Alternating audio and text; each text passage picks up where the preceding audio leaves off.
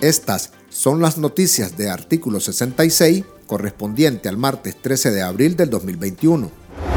La presidenta del Partido Ciudadanos por la Libertad, Kitty Monterrey, tildó de burla para todos los nicaragüenses y de barbarie la iniciativa de ley de reformas electorales que introdujo la bancada sandinista en la Asamblea Nacional, con la que, según la dirigente política, el régimen Ortega Murillo restringe más los derechos de los ciudadanos. Monterrey llamó al pueblo a protestar, quedándose en casa el próximo 19 de abril, y a prepararse para salir a las calles como en la marcha del Día de las Madres del 2018. La presidenta de Seporele insistió que nadie debe desanimarse y que todos deben unirse para evitar que las reformas sandinistas a la ley electoral se conviertan en una realidad.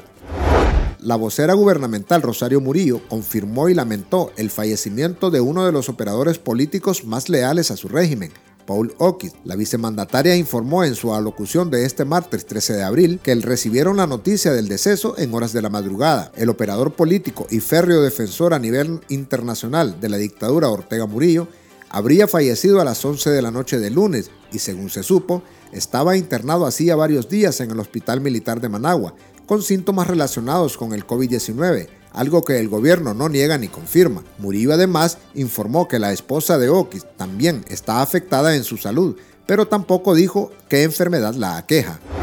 El régimen de Daniel Ortega publicó este martes 13 de abril en el diario oficial La Gaceta la convocatoria para presentar candidatos o candidatas para ocupar los cargos de magistrados o magistradas del Consejo Supremo Electoral. Con este trámite legal quedó oficialmente abierto este proceso por 15 días, lo que indica que Daniel Ortega y cualquiera de los diputados podrán proponer candidatos a ocupar magistraturas en el Poder Electoral hasta el 28 de abril.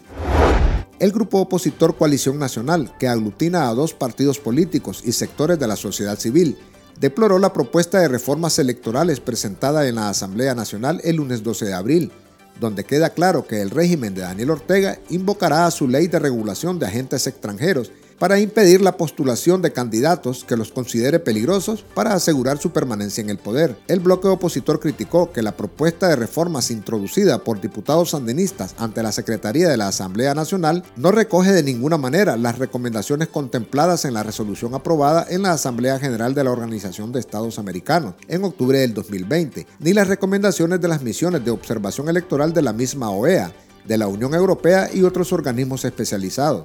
Señala también que la iniciativa de ley propuesta por el orteguismo tampoco está en concordancia con las contempladas en el documento del Grupo Promotor de Reformas Electorales, apoyada por la inmensa mayoría de las fuerzas sociales y políticas de Nicaragua, lo que deja en claro que el régimen Ortega Murillo no tiene intenciones de facilitar un proceso electoral transparente.